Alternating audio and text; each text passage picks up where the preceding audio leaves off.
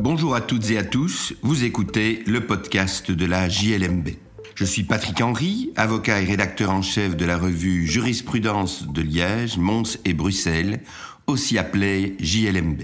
Dans la revue, tout comme dans ce podcast, nous commentons principalement des décisions de jurisprudence prononcées par des juridictions des ressorts des cours d'appel de Liège, Mons ou Bruxelles. Cette semaine, je vais vous parler d'inceste et de filiation. Ce sujet est traité par la Cour constitutionnelle dans un arrêt du 14 juillet 2022.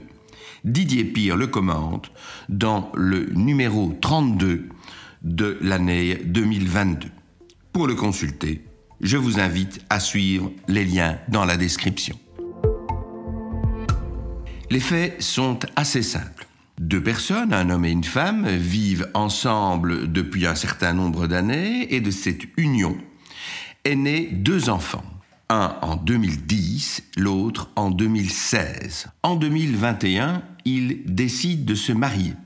Et à cette occasion, des vérifications sont effectuées et il apparaît qu'ils sont demi-frères et demi-sœurs utérins. Ils ont en réalité la même mère. Or, l'article 161 de l'ancien Code civil interdit le mariage entre des membres de la même famille qui ont des liens trop étroits et notamment entre frères et sœurs. Et il s'agit même d'empêchement d'irriment, c'est-à-dire que le ministère public ne peut dispenser les époux de cet empêchement à mariage. C'est donc une interdiction totale. Et l'article 321 de l'ancien Code civil interdit la reconnaissance d'un enfant lorsque la reconnaissance ferait apparaître entre la mère et le candidat à la reconnaissance un empêchement à mariage dont le tribunal de la famille ne peut dispenser.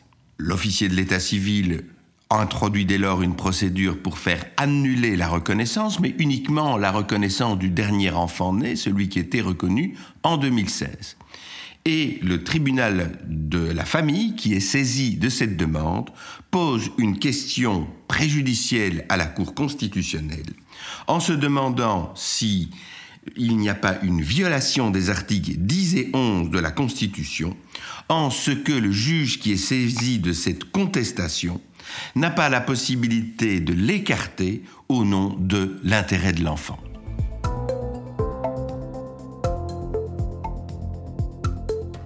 La Cour constitutionnelle est donc saisie de cette question et elle va répondre d'une façon tout à fait claire que l'article 321 de l'ancien Code civil viole donc les articles 10 et 11 de la Constitution en ce qu'il empêche le juge saisi d'une demande d'annulation de la reconnaissance de paternité de rejeter cette demande s'il constate que le maintien de la double filiation d'un enfant né d'une relation faisant apparaître un empêchement à mariage dont le roi ne peut dispenser, correspond à l'intérêt supérieur de l'enfant.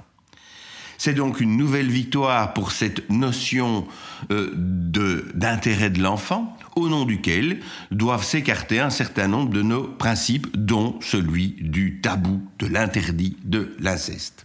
C'est ce que Didier Pire analyse dans notre numéro 32 en mettant en perspective ce nouveau recul de l'interdit de l'inceste avec plusieurs autres décisions qui ont été prononcées antérieurement.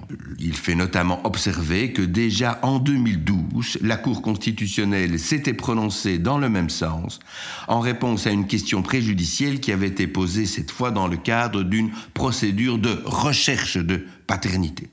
Cette fois, c'est donc à propos de la reconnaissance que l'empêchement est écarté.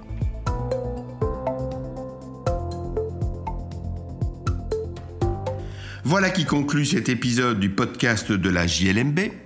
Je remercie Didier Pire pour son article qui, je le rappelle, figure dans le numéro 32 de notre année 2022, entièrement consacré aux droits de la famille et qui était préparé et composé par Jim Sauvage. Je vous remercie pour votre écoute et vous invite à vous abonner au podcast sur la plateforme de votre choix afin de ne pas manquer nos prochains épisodes. À la semaine prochaine pour l'analyse d'une nouvelle décision de jurisprudence.